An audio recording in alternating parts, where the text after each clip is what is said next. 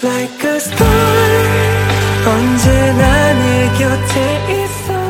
家好，我是酸奶，嗯，大家好，我是弹指细胞未央。大家好，我是抠门细胞白马。这是我们限定之桥的新一期节目。嗯，我们这这一周就是因为追这个细胞，追的有点儿上头，日夜颠倒。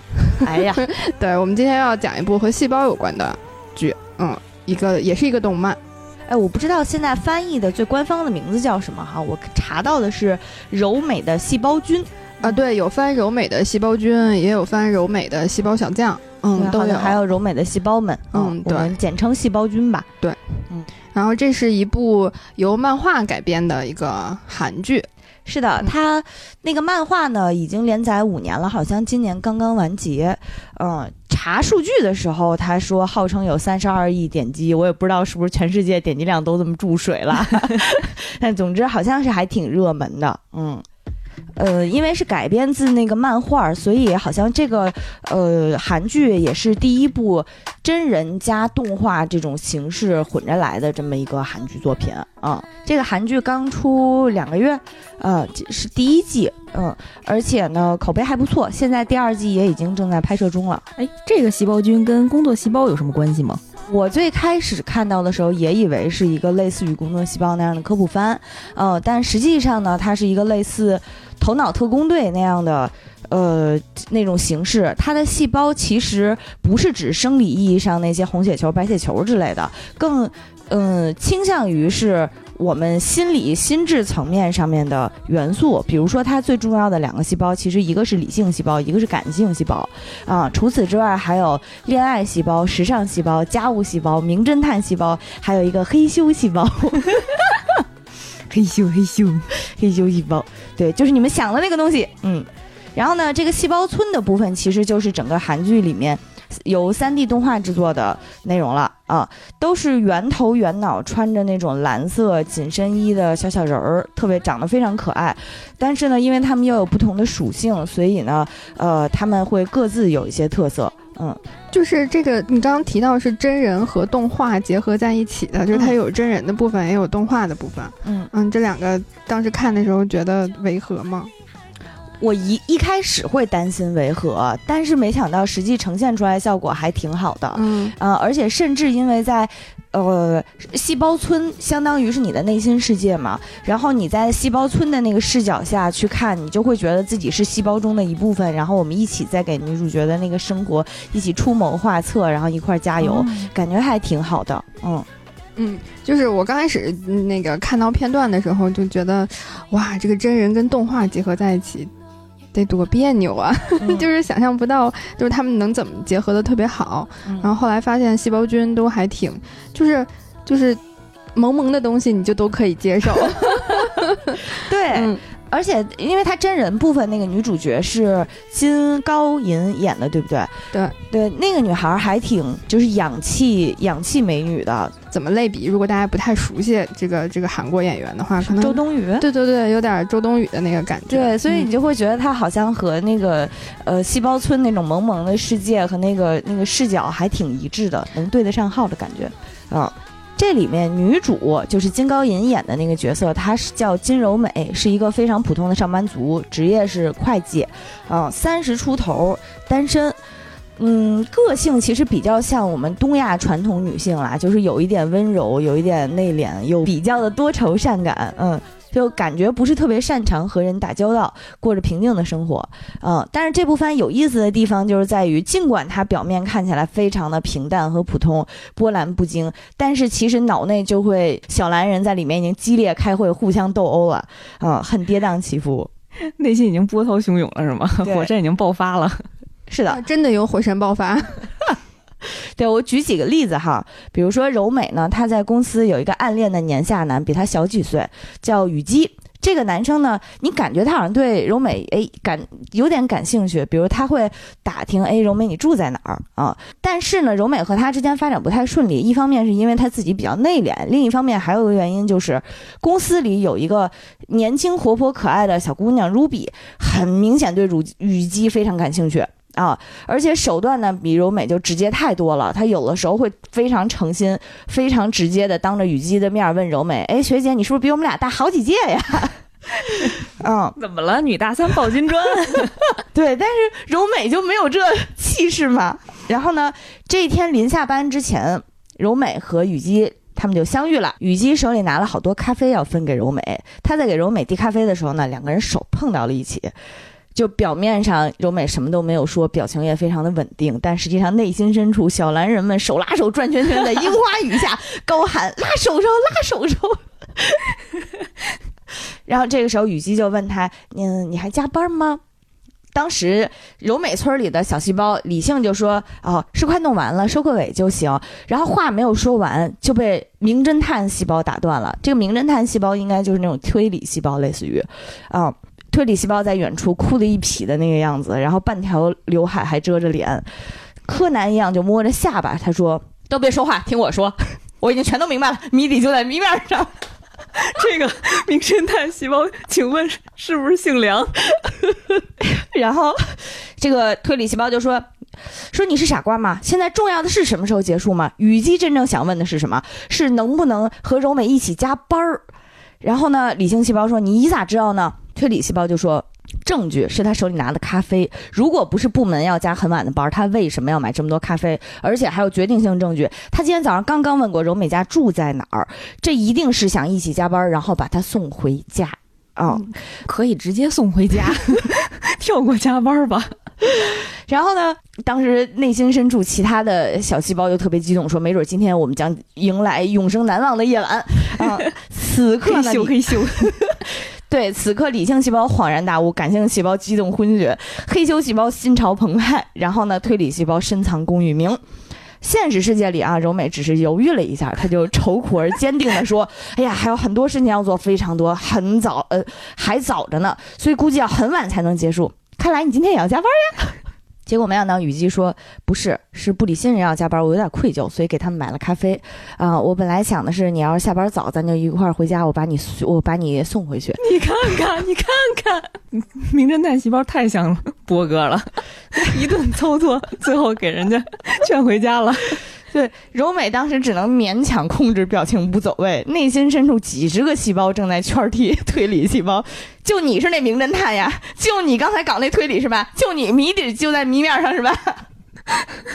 这里有一个设定呢，就是其实每个人都有自己的特级细胞，意味着呢，在所有细胞里，这个细胞它是能力最优秀的，真正代表你这个人的细胞啊。柔美的这个特级细胞呢，是她的爱情细胞啊。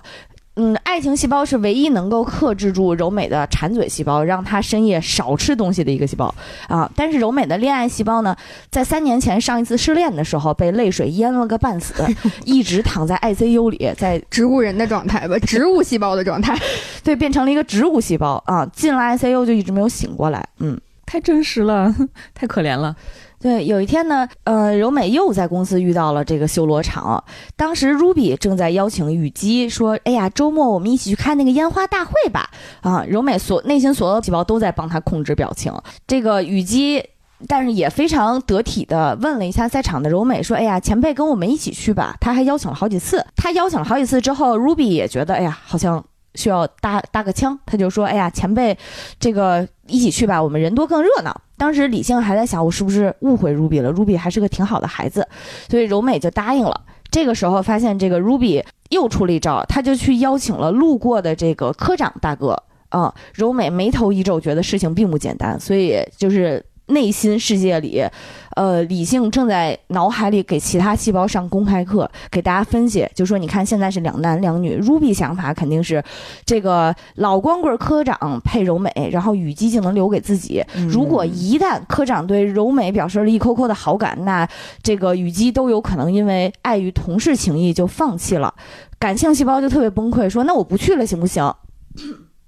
让他们三个去。理性细胞说：“你要不去这个局，肯定科长就会变成混在小情侣的电灯泡，科长就不去了。那这样的情况下，雨姬就直接拱手送给了 Ruby 啊、感性就马上就。”激动了，开始做动员。兄弟们、姐妹们、家人们，你们忍心让自己喜欢的柔美一直这么孤单辛苦下去吗？我们不能放弃，啊。不能放弃。然后这个时候科长就打开局面了，说周日我跟柔美得加班，咱们周六去吧。啊、r u b y 就说周六我得出差去不了，那咱们下周去呢？柔美说下周就结束了怎么办？这个时候出现了一个非常牛逼的细胞啊，叫钓鱼细胞。是柔美村里的吗？对，嗯也是柔美村里的钓鱼细胞负责干什么？它负责把一句话用玩笑当成外皮，然后裹上自己的真心话作为诱饵。哎呀，这个功能实在是太常见了，而且太好用了，这是一顶级的技能，听众朋友们，好好学习。顶级的技能，所以柔美当时半开玩笑的说了一句话，说：“哎呀，那只好不带 Ruby，咱们仨去啦。”然后特别开心，Ruby 就很生气，说：“这可是我先提议的活动。”雨姬说：“那也不能不带上这个前辈两位，咱们自己去啊。”然后柔美内心特别高兴，上钩了，上钩了啊！呃，Ruby 听到此处，只能表示大方，说：“哎呀，那没关系，Ruby 没有关系，你们去吧。”科长其实是有一点喜欢 Ruby 的，呃，听到此处就只好有点没趣的说：“我突然想起来周六我有点事儿，那雨姬和柔美你们俩去吧，我也不去了。科长有眼力劲儿啊，成人之美。”确实是啊，当时雨姬还下就是又确认了一下，那就是柔美前辈，咱们俩一起去，对不对？啊，柔美当时内心大欢呼，但是表面上还得了便宜卖乖，他就说：“哎呀，本来都没想去的，怎么就参加了呢？”哎呀，所以我跟你讲啊，大家一定不要做这种事情。紧跟着 Ruby 就接了一句：“姐姐，如果你介意的话，你是不是会介意啊？只有你们俩，你是不是会不舒服呀？”雨姬问：“你真的会紧张吗？”Ruby 说：“当然会啦，哥哥。本来你怎么这么没有眼力见呢？姐姐本来是不想去的，是被我硬叫过去的。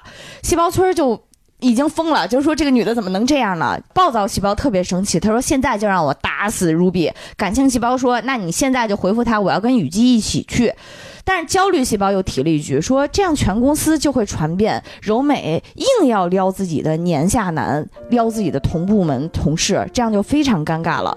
理性那个时候宕机了，这个时候突然有一个声音说：“你们都让开。”是谁呢？其实就是在 ICU 里躺了三 躺了三年的恋爱细胞。恋爱细胞还像我一样拄着拐。恋爱细胞说：“暴躁细胞，请你去把本心抓出来。”这个本心呢，是三年前一起在泪水洪灾里被埋了的一个细胞，它代表了这个柔美的一个真真实的心意。理性很紧张，就说这个可是在公司，我们不能在公司表露真心呀。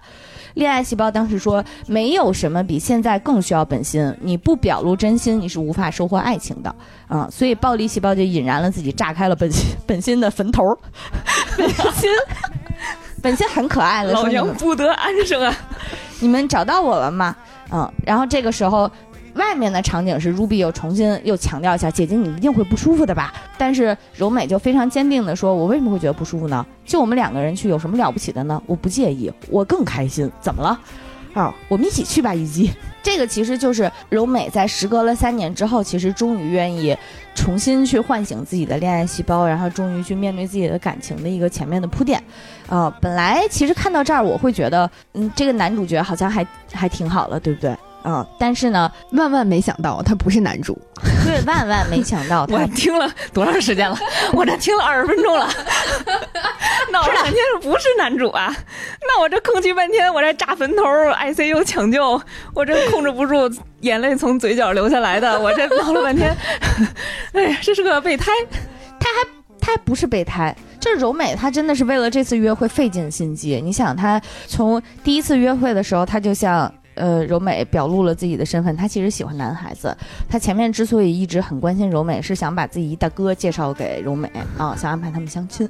哎呦呵，对，对于柔美来讲，那一天那个约会真的是太悲剧了，所以她一直一直强压着自己想哭的这个信念啊。那一幕其实稍微有一点点小小的感人，就是因为柔美那个时候表情要崩溃了，但实际上内心世界就是。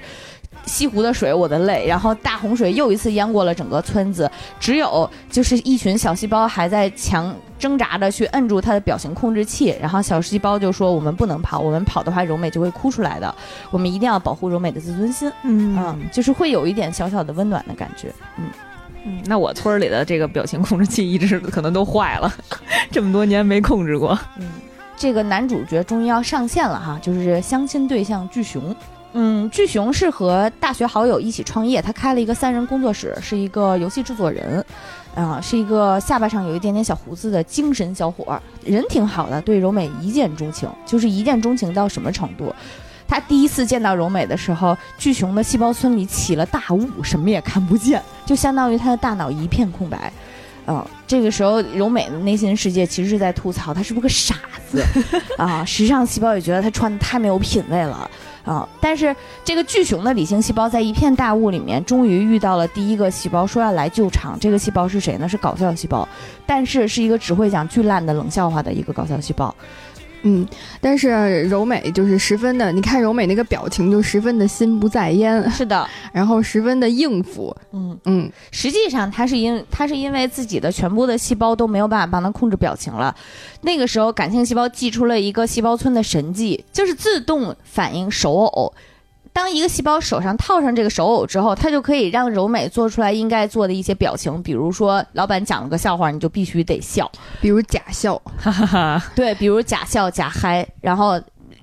所以这一天的约会就变成了巨熊的搞笑细胞和那个自动反应的手偶之间的大 PK。所以巨熊就对对柔美的好感就又增加了一步，但其实是对他的手偶增加了一步，完全没有意识到现场有任何的异常，对是一个非常粗糙的男孩子。怎么有这么温柔的女孩子对我这么好？是的感觉遇到了最懂我的人。嗯，好，柔美她首次约会之后，其实心情非常不好，她就不想回信息。巨熊就度过了很患得患失的一天，在网上一直在查相亲信相亲之后女孩不回信息是因为什么啊？他的细胞村里一会儿所有的细胞在投票说我们烧死搞笑细胞，一会儿又说我们烧死他的胡子细胞。但是最后呢，没有收到回复的巨熊，他就直接来了柔美的公司，偶遇了柔美，想要请假下班，因为他确实那会儿非常的脆弱，也不吃饭，休息也不好，其实就生病了，啊、这个时候呢，他因为勇敢的向柔美表示了自己的，无论是患得患失，担心他是不是对自己不满意，还是怎么样，表现出来那些真诚和可爱，其实打动了柔美啊、让柔美觉得，哎，这个男孩子还还还挺好的。他的村子里面就下了非常甜甜的白糖雪，哎呀，就非常可爱的一幕。嗯，插播问一句，这个巨熊是男主角了吗？是呃，是 第一季是。这个，然后当时呢，发生了一幕，就是小熊的这个巨熊的恋爱细胞，借着两人心意相通的时刻，第一次心意相通的时刻呢，他就走到了柔美村里，在柔美村那个大门口就想摁那个密码进去，还非常热情的说：“哎呀，我想来柔美村看看，你能不能告诉我密码是什么？”然后门口的守卫就说。男没有男人能随随便便进来，我们密码二八位，你你以为你？然后当时 比二十六个字母还多。小熊的恋爱细胞就崩溃了，说我们小熊村才四维密码，疯狂这就是女孩子啊！对。然后小熊的恋爱细胞第一次就被赶走了，哦，他们的细胞之间还能串门呢？呃，就是他们是通过 WiFi 过来的吗？呃，设定里其实如果两个人心意相通的话，可以去对方的心底看一看，大概是这样，哦，啊好甜。非常甜。然后第一次柔呃小熊的恋爱细胞想造访柔美村就被打出去了嘛，呃，但是后来又发生了一些事情，让柔美对小熊非常的有信任，就是比如说她生病了之后，小熊抱着她跑去医院，然后又给她买了一件换洗的衣服，是一件上面印有青蛙印花的帽衫。啊、她换上那个之后，觉得这个人真的是很贴心，然后又觉得小青蛙真是很可爱。嗯，当天呢，柔美村门口就又站了一个青蛙，啊，青蛙也不会说话，也不用输密码，就棍儿呱棍儿呱，啊，这个，我以为是阿巴阿巴呢。然后守卫一看，哎呀，可爱的小动物经常进入他的心，那就放它进去吧。这个小青蛙进去之后呢，他就收修好了柔美村的那些废墟，然后也治好了馋嘴细胞的食欲，还划船去荒岛上接了接上了这个呃已经迷失很久的恋爱细胞和本心细胞。他等会儿刚才说治好了他那食欲，他是馋嘴蛙呀。这不能再聊了，再聊这青蛙就没了。就没了。我以为这安定了故事，没想到后面还能继续工作。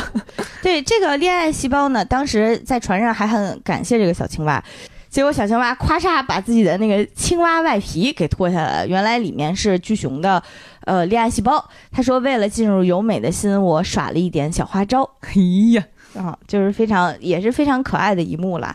后面就是呃柔美和小熊非常甜蜜的一些恋爱日常了，啊、也是是时候让我们的黑球屎细胞出场了。啊、在这个柔美的细胞村呢，别人都是蓝色的紧身衣和紧身裤，但是只有黑球细胞，他不穿裤子。还被打了码。是的，他是呃，他应该他没有被打码，他是穿了一条白色的小内裤。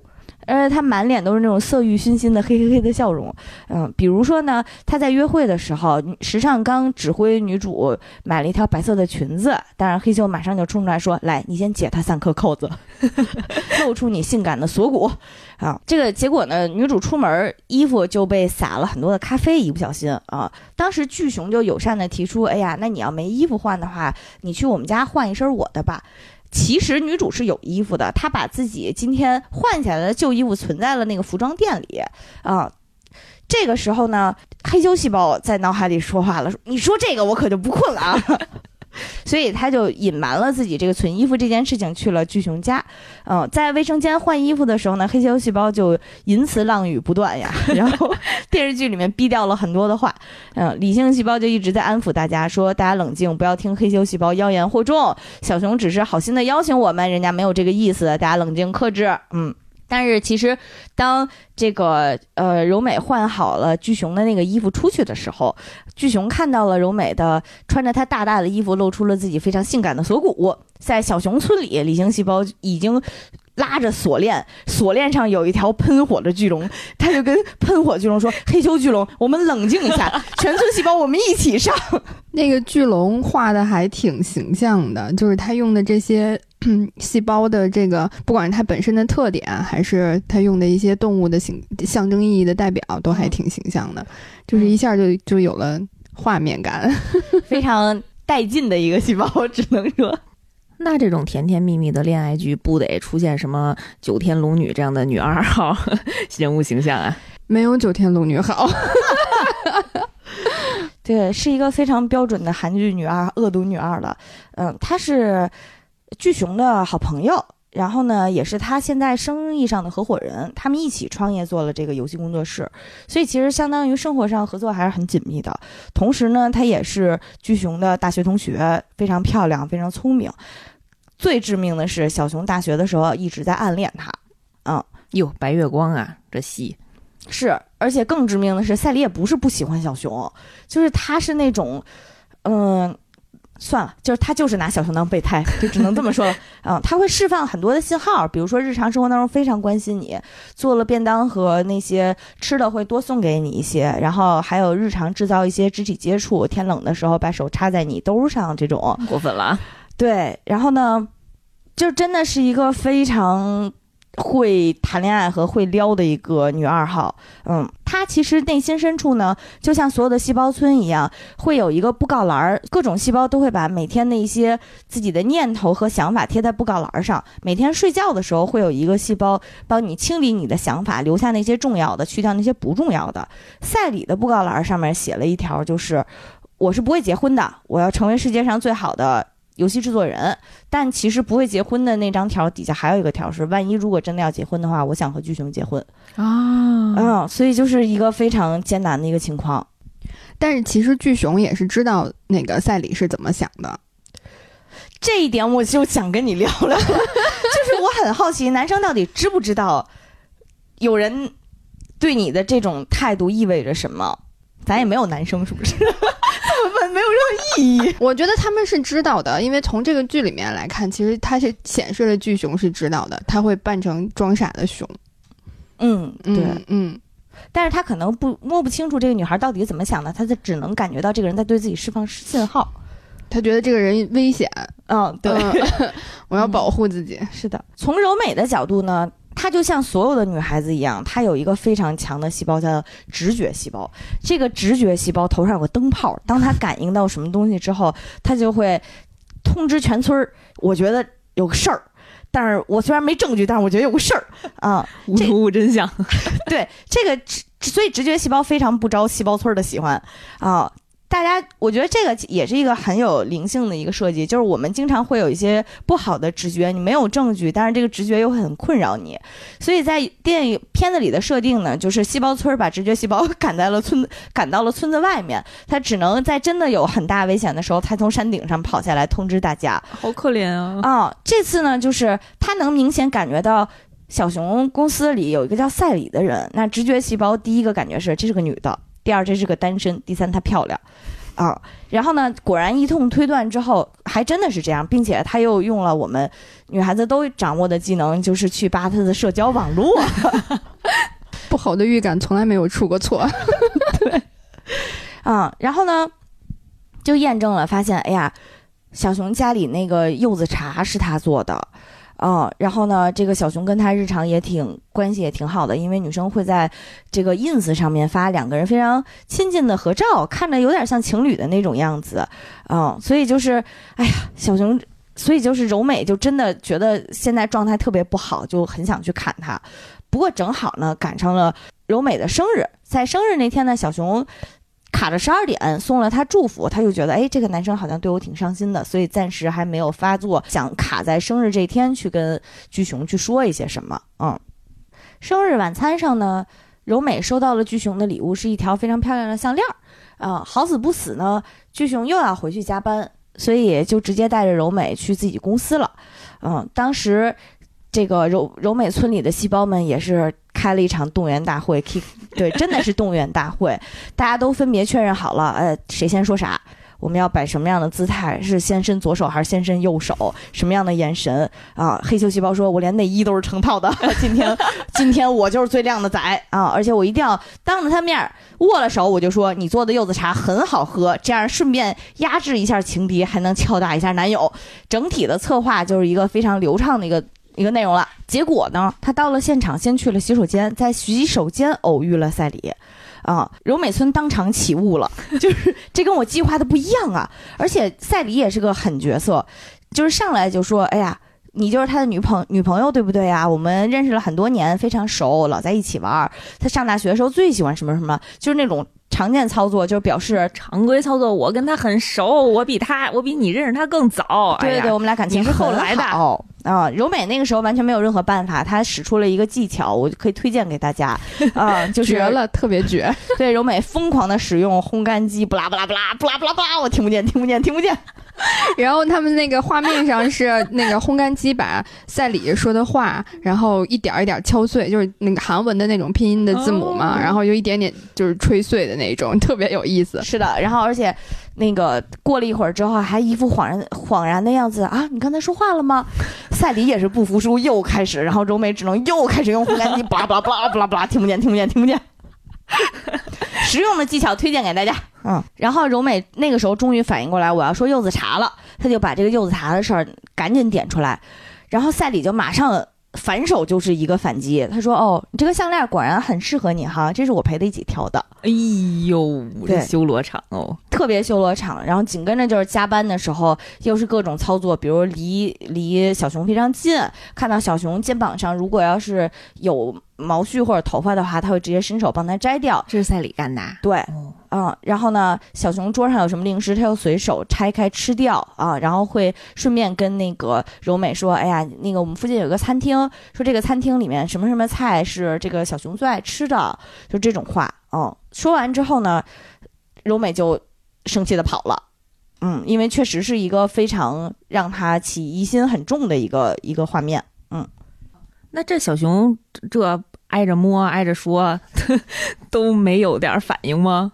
小熊一直在工作，他没有感知，啊、反正看起来是没有感知啊。如果要是有这个男听众，可以在评论区给我们讲一下，实际上会不会有反反应哈？但是柔美跑了之后，他工作完了就赶紧去找柔美解释，啊、这个时候呢，就出现了一个解释了很多问题的场面。就是柔美表示了自己非常生气，说为什么不告诉我柚子茶是他做的，然后为什么要跟他去挑项链儿，什么就是诸如此类的内容吧。嗯，这个时候呢，小熊的理性细胞列出来了标准答案。理性细胞是这么说的：他说，因为刚刚听到，比如说解释为什么我现在来找你，他原本准备的答案是。因为刚刚听到你的声音，让我有些在意，嗯、不知道你是不是生气了，想来解释一下，所以我就来了。而且生日蛋糕上的蜡烛都没有吹，我们一起吃个蜡烛，一块儿吃蛋糕，聊两句吧。这是他心里想的答案，嗯、但是恋爱细胞小熊的恋爱细胞就说你这太长了，不用说的话就咱就直接去掉吧。所以他最后说出来的是，咱一块儿吃蛋糕吧。着急吗？这真是猪队友啊！真的是巨猪，然后还 以后它不叫巨熊了，叫巨猪。对，然后呢，解释为什么挑项链，写的答案是我想给你买最好看的项链，但是我眼光不好，所以麻烦赛里挑的，想要送你最合适你的款式，我只是需要女性朋友的建议。嗯，然后说出来的话是我眼光不好，就不知道为什么怎么能这么提炼信息点啊？所以就是柔美听完这个答案，很显然是不会满意的。但是毕竟人也来了，态度也到这儿了，所以就先暂时消了气。嗯，这是一段比较甜蜜的恋爱吧。就是经过了这经此一役呢，柔美在自己的内心序列上把小熊排到了第一位。啊，我觉得就是这一块儿，就是讲小熊的内心的活动，就我自己感觉还挺，就是表达了男生他不想多解释，然后他的那个内心思维活动是怎么怎么怎么出来的。就是我会感觉你多解释一点，你是费电吗？还是对费嘴？还是费电？我看的时候就真的是太着急了，我说为啥不说呢？哎，所以就是只能凑合，先凑合过。嗯，然后我在这个就是这个过程里面，我还有一个还挺有共鸣的点，就是嗯，柔美她自己生气先跑回家了嘛，然后她自己在家里面就是一直在等小熊给她打电话。来联系她，然后她在那个整个那个心理过程的时候，她其实还挺坦然的表现了，就是说，呃，明明是我没有做错任何事情，然后受伤的、难过的人是我，但是我吵了架之后，为什么我还会觉得很内疚、很丢脸？就我不应该去发这样的脾气啊什么的。那个地方我还挺觉得还挺有共鸣的，就是很多很多女生都会很在意，嗯，别人的感受，就是以别人的感受为优先，就是但是没有想到自己，就是。自己但凡如果所谓的失控了之后，他就会有很自然的这种内疚感，嗯，然后，但是我还挺意外的，就是小熊和他过来之后，就是解释的那么，解释的这么不走心都能过关，对，这么潦草，然后，但是，嗯，柔美还是接受了，而且很开心，然后后面他发生的那个那一幕就就。等到进了家之后，就更更搞笑的那一幕之后，还仍然能够对小熊有特别特别多的耐心的时候，我就觉得柔美真的还是挺善良的，嗯。然后我觉得这个其实也跟他后面第二次手撕赛里的时候的那个想法又不一样了。对，就是我觉得可能最开始的时候，大家都会有一种为了保全恋爱，我可以先委屈自己的心态。嗯啊嗯，但是就是从他第二次手撕的那个，他在不断的认识自己的这个心理。的想法，我到底想要什么的时候，那个过程还挺不一样的。嗯嗯，下回我们的女性听众再遇上赛里这种情况，你就接一句：“谢谢姐姐，你以前照顾她真好，以后就交给我吧。” 实用的技巧增加，开心回家。因为他俩后面的甜爱、甜蜜恋爱戏份还是挺多的哈。但是呢，像刚才说的，当两个人密切相处之后，其实很多想法你是可以倾听到对方的心声的。比如说，柔美就听到了小熊的心声里面，他自己的内心排位虽然赛里没进前十啊，他是第十一位，第十位是肉饺子 啊。但是呢，柔美也没排到第一位，柔美排的是二，嗯。小熊内心世界排第一的是小熊，哦，对，而且，嗯，从来这个排位从来没有变过，没有人取代过第一位，嗯，而且他还听到了一个秘密，就是在小熊内心世界的海底深处，其实藏了一个念头，就是他结婚的念头，他把这个念头早早就已经抛在海里了，嗯，就是他放弃了这个念头吗？对，不想他并不想要结婚。嗯，对，柔美的或者说柔美的恋爱细胞知道，然后悄悄告诉了理性细胞，但是这样就会让他压制自己的想法。我我不提，我不想这件事情就不存在。我觉得热恋期其实很多时候都是这样的，就是我们会忽略掉那些很明显未来可能会变成导火索的问题啊，先谈着哈。因为他俩恋爱恋情进展的非常顺利，赛里又坐不住了，赛里觉得我是不是得做点什么，所以呢，他勇敢的迈出了一步大棋，就是。直接搬到了小熊的楼里啊，搬家了，不分白天黑夜的敲门借锤子呀，借杯子呀，帮我钉个书架呀，或者是怎么样，嗯，好死不死的有柔美有一天深夜想去给巨熊惊喜，另一个恋爱技巧啊，如果在恋爱当中想给惊喜这件事情真的是太容易翻车了，对，希望大家慎重，嗯。他柔美就在电梯里遇到了赛里，而且赛里表现的非常的落落大方，就说自己哦搬家了，刚搬过来一个月，什么我要借东西，我拿完就走。但是那会儿已经是夜里十一点多了，差不多啊，就是一个还挺不得体的行为。赛里接完东西是走了，但是柔美和巨熊很明显因为这事儿大大吵一架。嗯，巨熊这个时候，我再给大家画个重点啊。巨熊这个时候说了一个作死词，这个作死词就是你太敏感了。哦，天哪，真可怕！对，然后呢，还说什么？还解释自己为什么没有说这件事情，就说我知道你谨慎，所以我我才不说的。柔美只能哭着就说：“说是我谨慎呢，是你们太不谨慎了，你们甚至对我一点尊重都没有啊！”吵到这个份儿上呢，哎呀，小熊村直接应激了，应激就是彻底冰封，死活就是一句解释，就是我知道不是那么回事儿就行了，我犯不上解释。我觉得这个好现实啊，就给好多真实情况，然后解释了一下，原来脑内的这些细胞是应激反应。对，真的是看起来就让人觉得特别上头，就是，哎呀，情况我都懂，但是看见还是会觉得血压很高。后面就是情侣常见操作了，直接冷战，呃，而且呢，冷战的时候，这个村儿里多了一个设备，就是分手倒计时，头疼。倒计时二十四个小时。然后本来这个分手冷静期是吗？本来感情细胞还说你给我整四十八小时行不行？理性说不行，没有那功能，就只能是二十四小时。所以大家记住啊，冷战不许超过二十四小时。啊、这个呃冷战期里面呢，柔美就非常痛苦，真的是卡着小时看他怎么还不给我发微信，为什么还不理我？嗯、但是小熊那里也其实还挺心情挺不好的，而且赛里也能看出来。还特别添油加醋，就说，嗯，别人的恋情呢也不好指手画脚，但是从我的角度看，你恋爱之后没有变得更幸福，而是压力变得更大了。赖谁呀？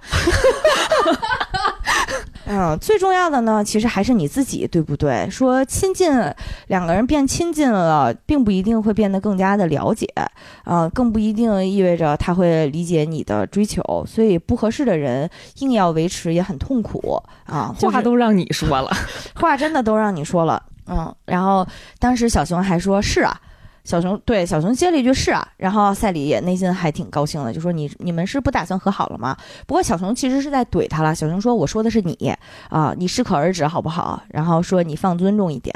嗯，但是赛里也是，要不说段位高呢，他紧跟着就以退为进，说那我刚才确实说话有点过分，我向你道歉啊。这样为了表示我的诚意，我请你吃个吃个饭，咱俩一会儿可不必。咱俩一会儿下班之后吃个饭吧。小熊其实拒绝了他吃饭，就说我现在要去找柔美了。嗯，在柔美那边呢，他火速给自己演了一个小剧场，二十四小时没有联系，分手了。过了一年还是没有联系，五年之后什么，呃，他成为了一个成功的职场人，然后又去搜索了，呃，小熊的现在的幸福生活，然后又怎么怎么样，反正给自己演了一出大戏吧，成功的。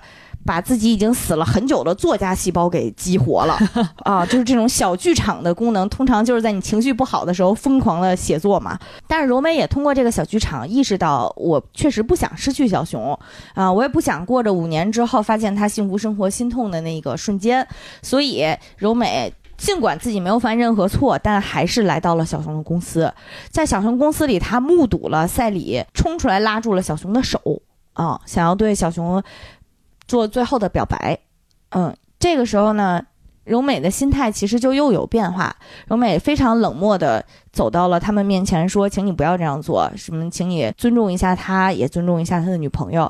你现在所有的行为，包括握住他的手，或者是送那些，这些都是我不允许的。”就是做了一通非常非常酷的一个阐明。嗯，但是小熊打断了他，小熊说：“柔美，柔美，你别说了。” 小熊的这个人物立场我也是不是特别懂。我也不是特别懂。等我的感觉可能是，确实赛里和他的关系，嗯、不仅仅是朋友那么简单，他俩还是很重要的合作伙伴，嗯也是公司里不可缺少的一个人。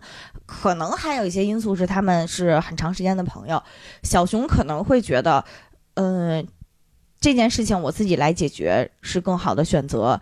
柔美现在这么说话这么直接，是不是有可能会破坏掉我的生活？嗯啊、我猜这可能是他当时说只说这句话的动机，呃，但是从柔美的角度是，这已经是我最后的努力了，你居然在这个时候还打断了我，所以柔美村那所有的细胞就都疯了嘛。柔美的恋爱细胞翻了翻他手里所有能打出来的卡，发现现在只剩一张投降卡了，呃。他的裁断细胞就跟他说：“如果你是以必须要在一起为目标，去不绝对不能接受分开的话，那你除了一再忍让和投降之外，不会有任何的办法啊、那所以说，你扔掉手里的那张卡，换这张吧，就是他给了他一张分手卡。他说，只有知道有分手这个选择，你才能真正的随心所欲。嗯、以后柔美必须要随身携带分手卡。嗯，而且柔美内心的排序也变了，她第一变成了自己，不再是小熊了。嗯，这个时候呢，场外柔美面对巨熊的阻拦，他就很酷的说。赛里在我看来并不是一个很好的朋友。每次你有了心里在意的人，他都会这样。以后你和谁交往都一样。然后他就走了。我就在想，如果这件事情发生在我身上，我可能会让小熊，你既然要自己解决，你就解决好再来找我。我说我现在站在这儿，你当我面解决呗。我还大瓜子儿了呢，我还带爆米花了呢。我沙发都铺好了，我沙发垫儿都都带了。哦，因为我我从我的角度来讲，我确实会觉得，即使是情侣之间也要有边界感。比如我的恋人，他有一段什么样的关系，在我看来是我觉得不舒服的，我能做的可能是告诉我的恋人。嗯，尽管我现在梳理不清我的感情，我也不知道为什么会让我难受，但是我一定要告诉你，这件事情现时现刻让我难受。嗯，我难受，你就别想好受，你现在给我解决 干净。啊、我不管你打算怎么解决，反正我现在难受。所以小熊是怎么解决的呢？嗯，小熊就是去当着赛里的面追回了呃柔美，然后深深的拥抱，反正俩人就和好了。嗯，然后小熊还单约了赛里，就是深深聊过一次。然后他说他其实赛里的那些小心思、小花招他都懂。然后，嗯、他但是他说他再也不是以前的那个什么都不懂，然后可以被你任意使唤的人了。嗯，然后他说他现在有很在意的人，希望你能够。就是有这种距离感吧，然后赛里就从他们的公司离开了。就是看起来他们的感情又经历了一次考验吧，嗯，但实际上在这次考验之后，对于柔美来讲，她在嗯，她有了一些成长，然后她在她的内心世界可能也更加的呃认识了自己，嗯，我觉得这个反而是一件好事儿，就是谈恋爱当中未必要，嗯，不能说未必啊，就应该是要把自己还是放在第一位的。嗯嗯，刚才听到男生把自己放在第一位，我觉得还是没什么问题。对，是一个很正确的选择。反而女生把男男生放在第一位，这是一个后面一定会出现问题的决定。是嗯，我刚才也在想，就是，嗯，其实无论是你还是我，面对这个情况会做出来的选择，可能还是说我们把自己放在了一个比较高的位置，啊、就是我现在不舒服了，我。你别管怎么着，我就是我不舒服这件事情不可以，它它就是一个事实，就是需要被改变的，所以你必须要出面去给我解决问题啊、这个其实我们能做出这样的选择的前提，都是我们把自己先放好了一个位置。嗯，上回书说到这个从坟儿里诈尸的作家细胞，他自从上次受了刺激之后呢，就非常的活跃，经常会写点 ins 呀之类的。然后呢，柔美公司里市场部的人有个叫芭比的帅哥，就经常给他点赞。有一天呢，芭比就找到了柔美，说：“你来帮我们市场部写个软文吧，你写的真的非常好。”嗯，所谓的当人受到赞美的时候呢，你的细胞村其实是会收到一 一份快递。然后这个快递打开之后呢，如果这个赞美是真诚的，这个快递包裹会收到一份灵魂，啊！但是如果别人就是随口一说，那就是个空包裹，就是刷单的。对，所以呢，这个作家细胞收到了真诚的赞美之后，就非常的开心，就是整个人就是，我明我我能行，我最棒，我明天就能拿诺贝尔奖，就是这种感觉。嗯，所以作家细胞接了这个软文的需求，就一直在写写的，但是过程很痛苦，我觉得这点很也挺真实。所有搞创作的人，其实在创作的时候都非常的纠结啊、足足写了一宿，从。我能行，我真棒，就变成了我是废物，我什么都写不好。然后他就一边熬，他熬一宿夜之后，就从一边写变成了一边给自己挖坟，就是我还是把自己埋回去吧，我什么都做不好。嗯，这个时候芭比给他打了个电话，说哦，提起来就是这次加班呢，我们是有费用的啊、所以。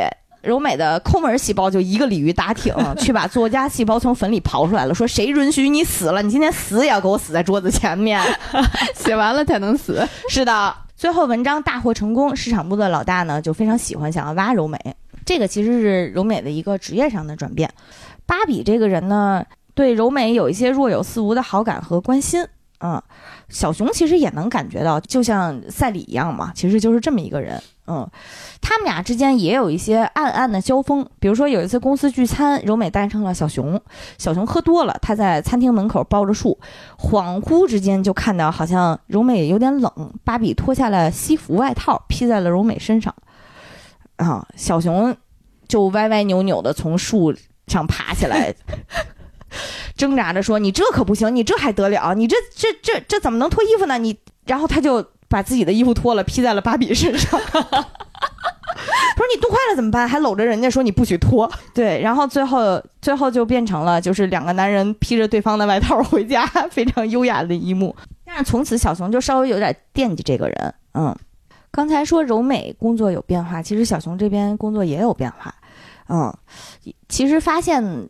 这个情况也是一次，呃，意外，因为柔美有一天又觉得我想给小熊一个惊喜，所以呢，嗯，就说要，就是当时小熊说我已经睡了，柔美就就就互道晚安嘛，但其实连夜奔赴了小熊家，到了家门口发现没有人开门儿，嗯，这个时候他才发现其实小熊已经卖了房子，因为公司运营不善。就是赛里走了之后，一直没有找到合适的人、合适的合作伙伴，所以工作效率就直线下降。啊，他们就就是只能通过小熊卖房来补贴公司这个情况。嗯，当时其实对于柔美来讲是一个还挺真的很生气的一个状况，因为他俩交往也一年，差不多快一年了。嗯，但是出了这么大的事儿，小熊没有告诉他。嗯，我我觉得女生应该都能理解吧。就是我们如果是一个相互依靠的关系的话，这么大的事情你还是应该告诉我的。嗯，还是把我当外人了。嗯，对。但是男的，就是男生，就是有那种，就是你说不上来莫名其妙的那种自尊心和自负，就他觉得他不想让你知道他现在的这种情况。因为我就是那个剧里面那个小熊，他的解释是这样的嘛。嗯，其实是，嗯，就是，但是说了又能怎样呢？就是不希望在你的心目当中看低我吧，嗯，希望还是留一个我特别能干这么一个完美的形象啊，就是希望自己能够独自把这一段低谷度过过去啊，也能理解。但是万一我身后有矿呢？你跟我说一说。嗯，可能他觉得他会藏破产，但是你不太可能有矿吧？不是，但是这儿必须要吐槽一下，他的细胞村才四位密码，但是破产这种事情居然他想瞒着。对，然后小熊就听听柔美的话，去搬去了他们家。嗯，其实他刚搬到他们家的时候呢，俩人感情一度还是挺挺好的。嗯，因为嗯，小熊是一个过日子很有条理的人。嗯，但是柔美呢是一个。家务细胞最擅长说的话是“明天再干吧”的人啊，所以就日子过得非常的马虎。嗯，小熊来了之后，让他能够每天有好好好吃的饭，然后家里也整非常的整洁，黑修细胞也非常的满意。所以就是，嗯，曾经一度是蜜月期，但也因为蜜月期，导致柔美就越来越想结婚。嗯，同居期期间呢，发生了几件事情。对他俩的感情造成了很大的影响。第一件事情呢，比如庆祝柔美转岗，他们本来想一块儿吃顿大餐。柔美本来是说请小熊吃，但是小熊呢就有自己莫名其妙的自尊心，所以坚持一定要付款。但是他又没什么钱，所以那个钱最后还是刷卡分期付的。嗯，第二件事呢，就是柔美越来越想结婚。嗯，在小熊生日那天呢，他就主动提了，说我们要不要结婚呀？小熊当时又面临了像樱花大战一样的送命题现场，嗯，他的心态呢是，其实他已经可以接受结婚了，就是他海底的那个结婚的念头其实已经浮起来了，嗯，但是他又害怕过让柔美过苦日子，毕竟他经济现在情况不太稳定，嗯，所以他的理性细胞给他写的答案是，小熊喜欢和柔美在一起，但是经济上不稳定，等未来稳定一一点之后，我们再考虑比较好，嗯。但是又是传统异能，就是因为他思考的时间太长了，肉眼可见的柔美的表情就变得非常的僵硬，所以，嗯，超过时间之后，嗯，他心里的感性细胞说：“你说太多会不会显得像辩解一样啊？”所以他压根儿就没有说，啊，柔美就直接把这茬儿给抹过去了，说没关系，不要，嗯，不，那个大过生日，咱不聊这个了，你也别有压力，说，就是，嗯，咱吹蜡烛吧。嗯，这就是关于生日的一次讨论，嗯，第三件事儿呢，就是有一天小熊接柔美下班的时候，偶遇了芭比，就是他们互相换衣服的那个芭比。嗯，芭比问小熊说：“你是来找柔美玩的吗？”就又一次触动了小熊的自尊心。当时芭比走了之后，小熊就突然对柔美提出来说：“我要搬出去。”因为他觉得当着别人的面承认自己没有地方住，只能住在女朋友这儿很丢脸。但是柔美其实没有能够接收到小熊的自尊心的这一面。柔美当时听说小熊要搬出去，她的第一反应是：是不是因为我说了要结婚？嗯，小熊的人工智能系统给了他四个答案。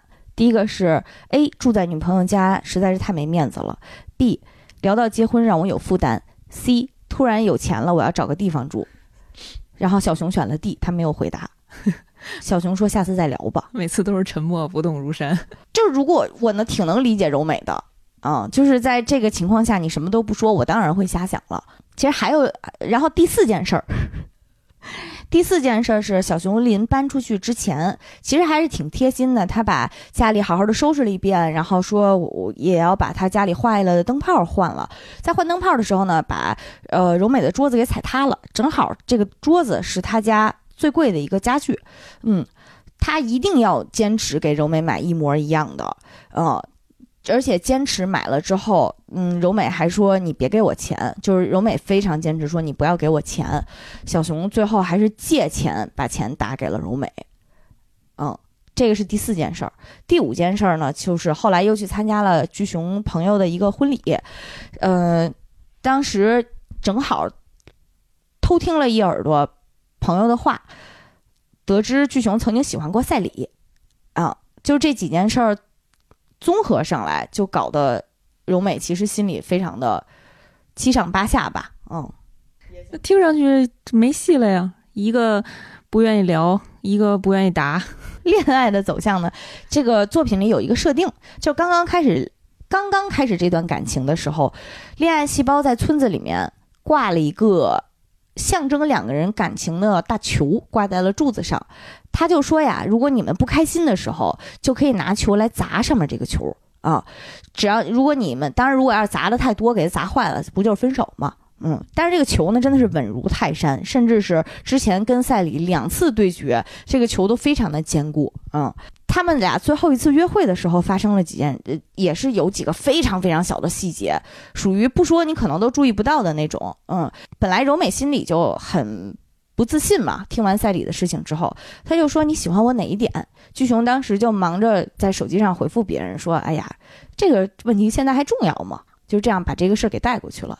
紧跟着呢，嗯。柔美又说：“我带你去吃，我跟你说了好久的特别好吃的那个小油条，咱俩去排队吧。”排着队的时候，小熊就一直说：“哎，我真的不能理解为什么有人会愿意排队吃，排这么长时间的队去吃一个东西，啊。”然后可能柔美也说了一句：“说确实真的很想吃呀，很好吃呀什么的。”然后小熊就不停的在坚持自己的观点。最后柔美就说：“那算了，咱们去吃别的吧。”啊，这是这也这也是一个很小的事情，对不对？嗯，其实还挺。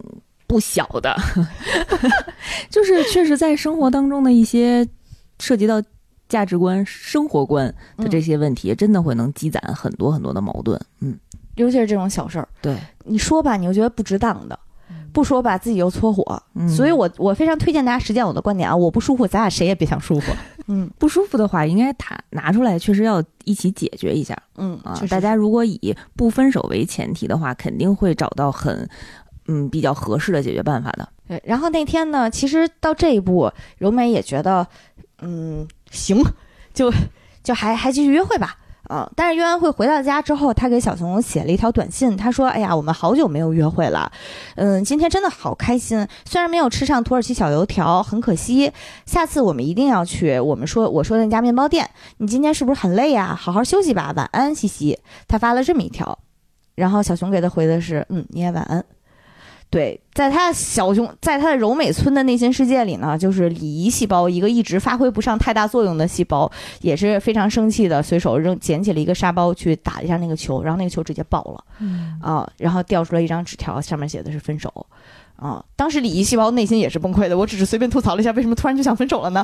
嗯，所以还是挺挺能反映就是恋爱和分手当时的状况，就是有的时候分手的导火索真的不是一个大事儿。嗯嗯，但我觉得就是拍他们俩最后一集分手的时候，就是柔美的那个内心的活动，其实也挺真实的。就是他在要下定决心要分手的那一刻，或者是想跟小熊讲这这一刻的时候，他脑海里不断闪现的都是以前很美好的那些瞬间和画面，我觉得还挺扎心的。嗯，就是非常虐那个。嗯嗯，就是你能理解，就是，呃，真是就分手真的还挺伤筋动骨的。然后虽然可能导致分手的那个导火索是一件很小很小的事情，但是你可能要分开的，你要告别的那个不不是一个某一个人而已，是你过去那长久的回忆，还挺难的。嗯嗯我身边有好多个女性闺蜜，就是。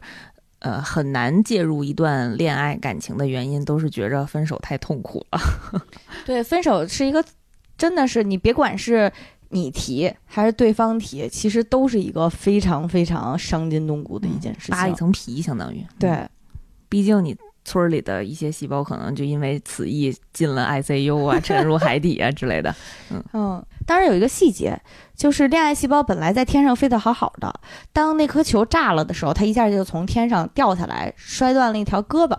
嗯，所以最后呢，恋爱细胞决定说我要使出分手卡了，因为，嗯，虽然在恋爱的时候全力以赴去爱是我的职责，但是当这段感情让我痛苦的时候，坚决分手也是我的职责。他就去提了分手。当时呢，先是打了个电话，说你在忙吗？我要去找你。嗯，我十一点之前过去。嗯，咱们见面再说吧。嗯，他见了面之后呢，小熊表现的特别好，非常的乖巧。首先是嘴很甜，他说我见到你非常开心，我们去吃饭吧。然后又是给他盛汤，然后又是关心他，你现在看起来表情不太好，你是不是不舒服了？就是种种种表现吧，都是一个一百分男友。嗯，这是为什么呢？小熊的直觉细胞发动了，对不对？小熊没有直觉细胞，但是它寄出了自己的人工智能系统。它的直接人工智能系统对理性细胞说：“危险预警，危险预警。”基于对于柔美的声线分析和它的这个低沉简洁的语义分析，有百分之九十五的几率会打出分手卡。理性细胞最开始还不信，说怎么可能呢？说我去翻昨天，昨天什么也没有发生啊，因为说总不能是因为我发了一条很短的短信吧？可说呢，自己也不想想。然后呢，这个人工智能细胞还说数据不会撒谎，数据不会撒谎，与之前的声音分析都不一样。所以他其实，在那一刻，他意识到哦，可能确实是要呃分手了。嗯，村儿里面，他的村儿里面就吵成了一团。嗯。当时他的理性细胞和感性细胞说说柔美虽然什么都没说，但是我们也经常什么都不说呀。说你不能怪人家呀，嗯，就吵着吵着，他的内心排序其实就变了。柔美他在看到柔美的一瞬间，意识到柔美现在是他内心深处的第一位。哦嗯天哪！对，然后所以才是不是觉得还有缓？对，所以就是在两个人的这一两个村儿 两个村儿的一番拉锯战之中呢，嗯，最后柔美没有打出分手卡，她只是说我们各自冷静冷静吧，嗯，但是小熊也只是说了一句说知道了。嗯你这不追着赶紧问问为什么要冷静啊？我冷静个啥？你说，你说我怎么冷静？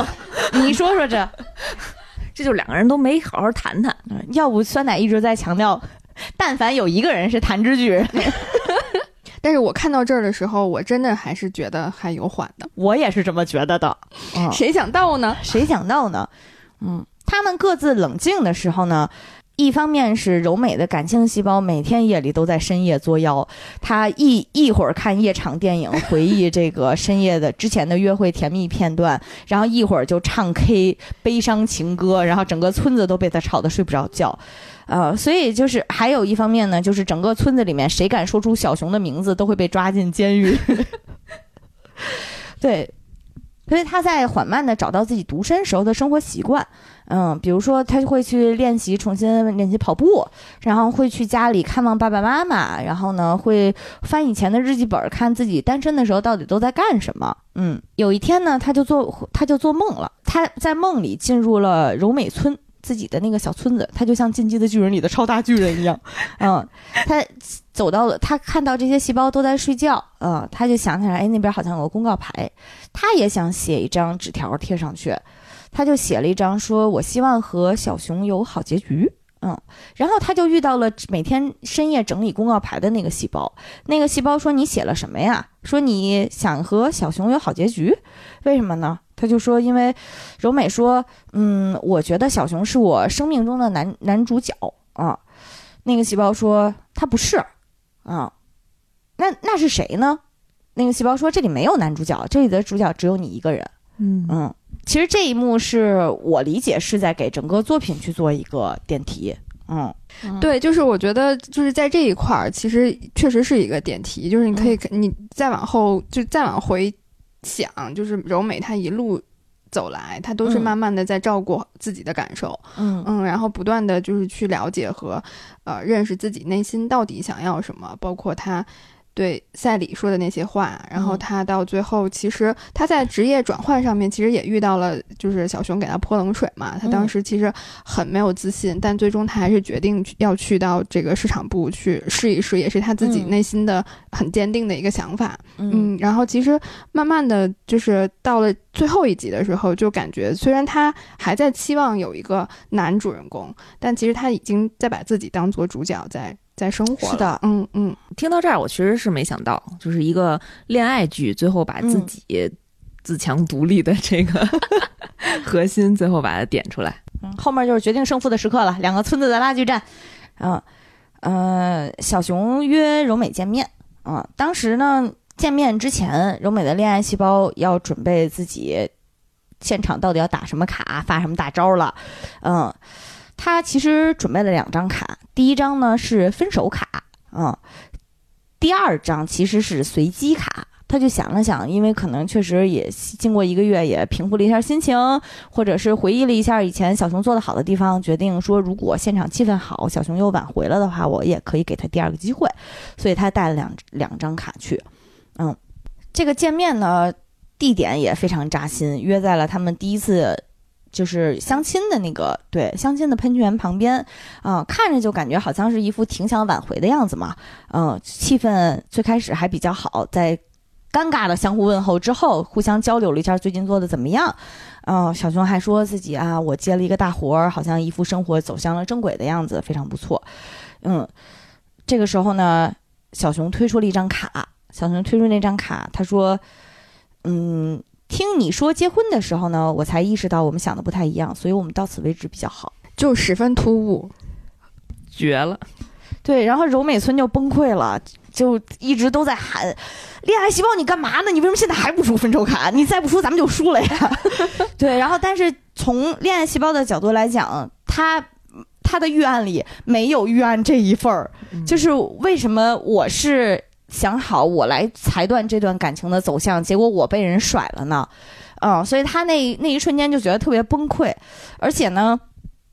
他也发现自己确实是真的可能是没有做好这个心理预案，所以非常的舍不得。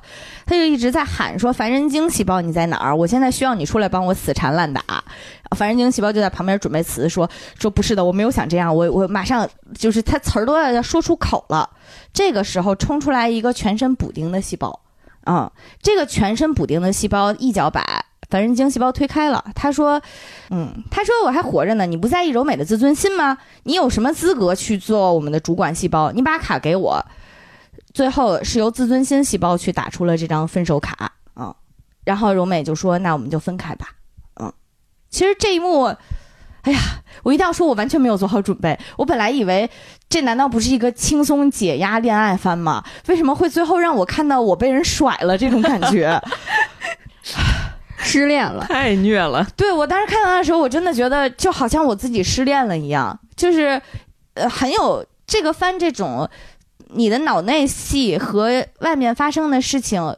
同步进行的场景就特别让你有代入感，就是可能分手的时候都会有那种，我就是想死缠烂打，我我就是不想，我我就是想再试一下，我就是想再拖拖一段时间那种感觉。但是那个时候你就真的会放不下自己的自尊心，我到底要不要去走出这一步？所以当时看到自尊心细胞出来的时候，还是觉得还挺挺有点痛心，又有一点感动的，就是哎自自尊心在保护你的感觉。嗯，嗯但是听完前面，我觉得他们两个人确实之间有很多很多的问题。嗯，就是即使现在不爆发，后面一定会爆发的。所以未必分手不是一个好对于他们两个人的一个好的选择吧。就是自尊心出现的时候，他也跟别的细胞都不一样，他的身上有好多的补丁，对，看着就是一个千就是疮百孔的对对对，受过了很多的伤害，然后但嗯还是在能够在关键的时刻，他还是会站出来。我觉得就是还是一个挺难的事情。对对对，挺难的。就是你怎么办呢？就是你这辈子，我觉得很少有人能够放下自己的自尊心去生活的。嗯嗯，就是虽然千千疮百孔了，嗯，嗯，而且我我也在想，其实他的自尊心是不是也是在一次一次的受伤当中，慢慢的伴随着柔美的成长而成长起来的。我觉得就是他的这个自尊心，就是他对这个恋爱细胞叫嚣的那些就是词的时候，反抗的时候，嗯抗议的时候，其实也就回扣到了他前面的那个公告牌的那个细胞，说其实这个世界的主人公只有你，只有你一个人。嗯，然后那其实那对于我自己在看的看到那一幕的时候，我就在想，那对于我来讲，如果我是我这个世界的主人公的话，我要做什么呢？我应该做什么呢？我觉得可能就是首先要照顾好自己吧。嗯，就是不管我是不是第一位，我是不是我心中的第一位，但我应该要照顾好我自己。嗯然后就是我的这个自尊心，可能对我来讲就是我最后的一个防线。对最后的一个堤坝了，我不能让它溃掉。然后就是我看到这一幕的时候，就想起来那个《失恋三十三天》那个电影里面，最后也有一段，就是那个女主追着她的前男友，然后就是她前男友就是把她痛斥了一番之后，然后就坐着出租车扬长而去，她在后面就追着她这个前男友，然后希望能够挽回，然后最后就是也是在最后的关头清醒啊、就是自己的自尊心不能够。呃，放过自己，嗯，就是不能够放下自己的这个自尊心。然后那有一句还挺有名的那个台词的，嗯就是说这个世界上最肮脏的就是自尊心了，但是没办法，即使他再肮脏，我也要和他一起生活下去。嗯嗯，但我我是不能理解，他之前都已经想到，就是他的这个这个结婚的念头都已经浮起来了，然后他最后还是会说，他觉得你提到了结婚和我想的不太一样，我就没有，因为其实编剧没有给，就是在这一季结尾的时候没有给男主，就是给小熊留了很。就是充裕的、充分的这个解释，就是解释他的内心活动的一个空间，不知道会不会在下一季有哈？嗯，好像跟漫画的解释是小熊彻底破产了。哦哦，电影的那个片子里面有一点呈现是他在联系女主之前，他在联系柔美之前，其实是嗯被同事叫到公司说接到了一个接到了一个消息，嗯、他当时接到消息的时候表情是很沉重的，嗯，所以应该是公司经营不善又出现了什么样的问题，嗯，所以也是这是让他终于决定说我不能把柔美拖下泥潭这种感觉，哦嗯。嗯因为在他想到要跟柔美结婚的这个念头的时候呢，嗯、他不是那个结婚的念头在深海里面嘛，有几条可怕的大鲨鱼围着他转，就说你现在想跟他结婚了，但是你就不怕结婚之后发生可怕的事情吗？可怕的事情可不是你们俩在离婚，而是他跟你一样过上这种只能住在公司，然后冬天也无法取暖的生活，这种，嗯，所以应该是因为这个原因。嗯，然后据说是呃已经续订了第二季，嗯，然后应该明年哈，明年上半年就会就会上映了。就是其实酸奶之前在说这两个人，但凡有一个人是弹指巨人的时候，我我也有认真的在在想这件事情。就是其实，嗯，沟通、迁就以及解释这种行为是非常非常耗费心力的，就是很耗费你的心力，耗费你的精力，也耗费你的注意力。嗯，你你你要去你要去理解对方他到底是怎么想的，然后他的顾虑或者是他的不好的点在哪儿，嗯，所以本身也不是说大家轻飘飘的一句你要跟对方多沟通啊，或者你要多表达呀就能说的。另外就是，其实沟通还有还需要对等性，就是不太可能说一方面拼命的去一个人拼命的去剖白自己，去解释自己，去试图和对方在茫茫的宇宙当中取得一个信号的对接，然后另一方直接关闭了自己的信号，那这件事情其实是没有办法一方使使使劲儿的。而且双方之间，如果一方你感知多一些，然后你关注多一些，其实另一方他自我解释、自我消化，然后沟通成本就能少一些。就像你说的，小熊什么都没说，但是柔美也确实没有发现小熊当时的状况有多糟糕。嗯，然后就像最后一幕，柔美在那么多小事情里面，她的不爽，小熊也完全没有感知到。嗯，这个你很难说是其中一方的责任，就可能双方都不够关注对方。我在整个看剧的过程当中，还有一点就是，我从一开始就是从他们两个确定关系开始，我就隐隐的觉得会，就是觉得他们两个好像太快了，两个人都没有过多的有特别多的了解和接触，嗯，然后就是柔美很快的就认定了这是一个。就是对的人，是他的所谓的主人公。嗯，他最开始其实可能就是从，呃，小熊对他的关心，然后他和小熊都喜欢去吃美食，这样很小的点就很快就确定了。然后两个人在这之后也没有，就是虽然经历了很多特别，呃，就是有甜蜜的部分，然后也有像就是赛里这样的这种困难坎坎坷的部分，但是确实两个人都没有一个，就在这之后。啊，他们两个没有复盘，太恐怖了这个词，就是确实没有一个好好的一个有效的一个沟通。我我确实觉得就是他们两个的问题，就是还是说会开少了，对对，还是得需要沟通。就虽然呃需要有对等的沟通，要有有效的沟通，但是他们两个连第一步都没有做好，就都没有走出去。就是像你像像你说的，就是比如他生日出了那么大的事儿，然后小熊给了那么烂的解释，嗯大家只是气儿消了，把这事儿过了就得了，然后没有说到底问题出在哪儿，嗯，嗯，要怎么解决？而且就是其实你能看到，呃，柔美是很想去解决问题的，嗯嗯，而且他很。就是清晰明确的表达了自己的不爽、自己的疑问，嗯嗯，但是小熊其实小熊可能也想写，也想解决问题，但他并没有把这个问题解决的十分的确切。嗯嗯小熊的逻辑啊，就听下来，我觉得他可能认为赚钱养家是最大的问题。我要先把嗯这个问题、大问题解决掉，然后我再解决你的这些小问题。哎，非非但有些常传统的想法了，，对，但是有些事情真的来不及你解决到那个大问题，甚至嗯嗯，你这个大问题是可以通过把这些小问题解决好了，就能够自然而然的解决了。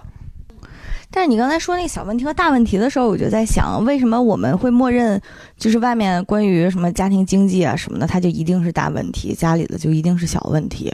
就是对于亲密关系当中，有没有可能这两个都是一样重要的？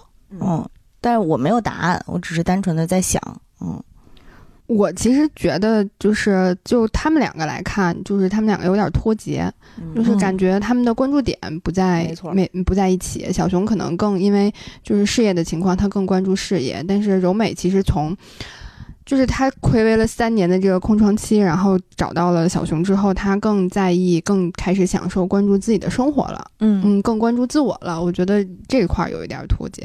然后关于这个大问题和小问题这一块儿，其实我觉得柔美有一个她的一个观点吧，我觉得是一个十分健康，然后十分有这种成长和健康的这样的一个观点。就是她在邀请小熊去她家住的时候，嗯然后小熊说他可能。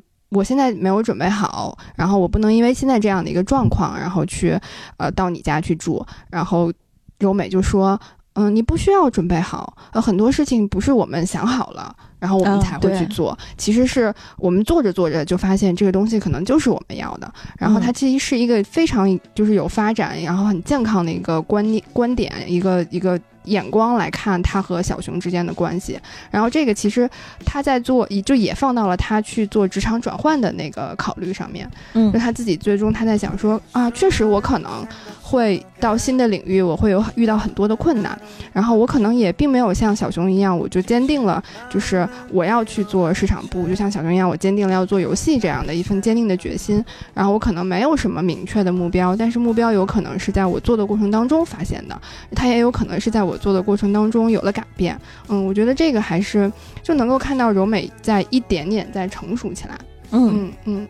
就是他不像小熊那样觉得这件事情太重了，嗯，他会让自己以一个轻装上路的心态，嗯就是成不成先上路，咱感受一下，嗯嗯，这个还是挺开放的嗯。一个心态去的。去看的，嗯。嗯，但是就是没想到最终两个人还是，其实我也特别能理解小熊的这种想法啊，嗯，就是如果是他是一个责任心很重的人，他会把我能不能为你带来更好的生活作为前提去考虑。如果不能的话，我就不跟你在一起了，是吗？也是挺决心大的。我不知道，我始那吧，嗯，反正我始终觉得两个人在一起，那在一起本身是非常非常非常重要的。嗯嗯，别的影响因素再说吧。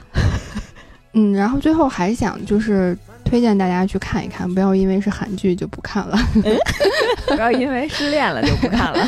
就是整整体的那个，因为它这个剧里面，他所有的内心活动都是由细胞的这个这个形式来展现出来的。其实看的时候，我就觉得我脑海里的小人儿，就是完全被视觉化了。嗯然后他其实编剧呃，细细胞们他们的那些对话和他们嗯想出来那些招，其实是十分就是。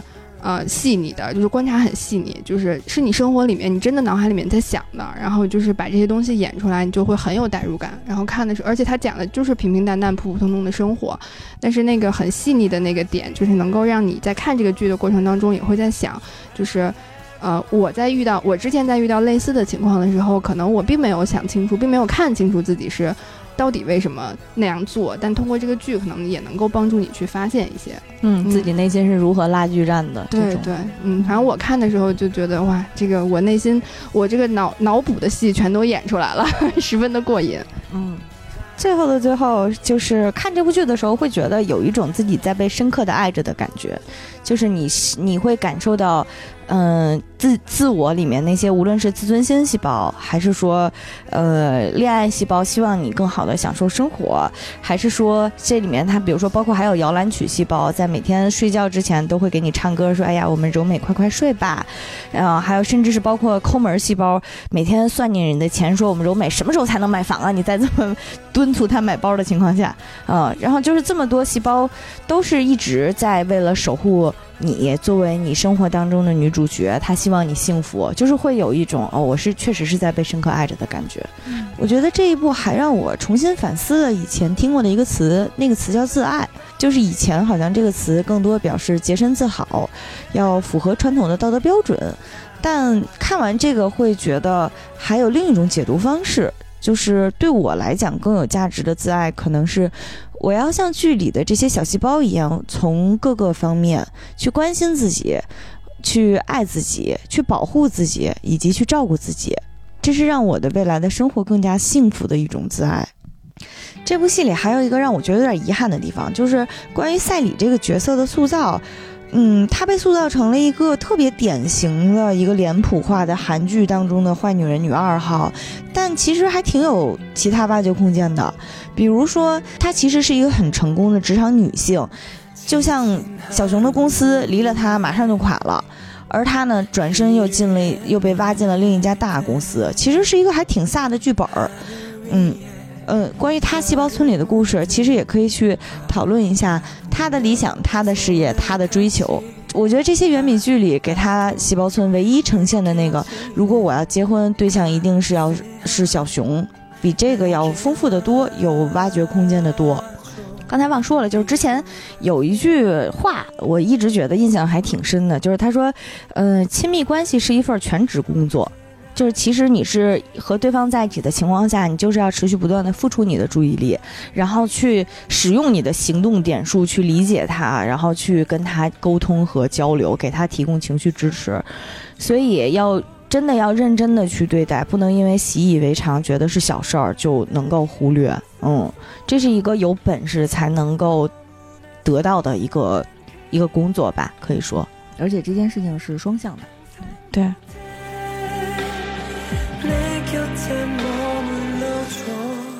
大家好，我是酸奶。大家好，我是弹指细胞。大家好，我是抠门细胞。哎这细胞都没名儿，是名儿 怎么回事？哎呀，怎么这次这么短呢？重来。对这个恋爱细胞呢，当时在船上还很感谢这个小青蛙，结果小青蛙拉开自己的拉链儿，啊、它拉重说，什么？太可怕了！呃，在这儿再提醒大家一下，你瞧，即将迎来第一百期节目。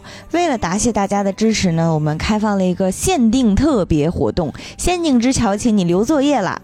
所以平时想要留作业又怕被我们吃掉的同学们，请你们快快出来留言。